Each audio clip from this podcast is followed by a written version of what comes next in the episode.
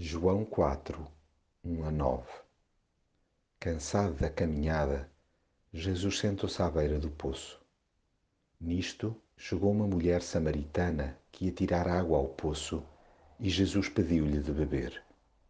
A mulher disse-lhe: Mas como é que tu, um judeu, te atreves a pedir-me água a mim, que sou samaritana?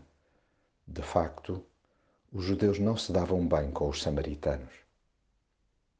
Jesus está a par de tudo o que dele se diga, seja bom ou mau. Apesar da distorção de factos e conceitos que possam fazer de si, ele permanece na pelgada de pessoas com quem deseja encontrar-se. Não se distrai com malabarismos numéricos sobre o seu ministério, pois o que lhe interessa mesmo são vidas.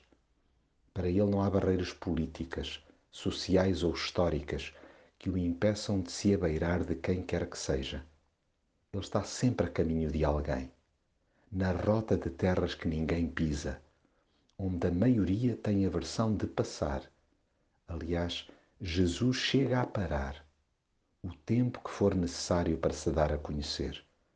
Ao interagir com ele, é perceptível a sua vulnerabilidade, razão pela qual fica fácil identificar-me-nos com a sua pessoa, pois sabe o que significa cansaço e sede mais somos atingidos por um espanto interior na medida em que nos sentimos respeitados e acolhidos a despeito dos rótulos que a sociedade nos chapa.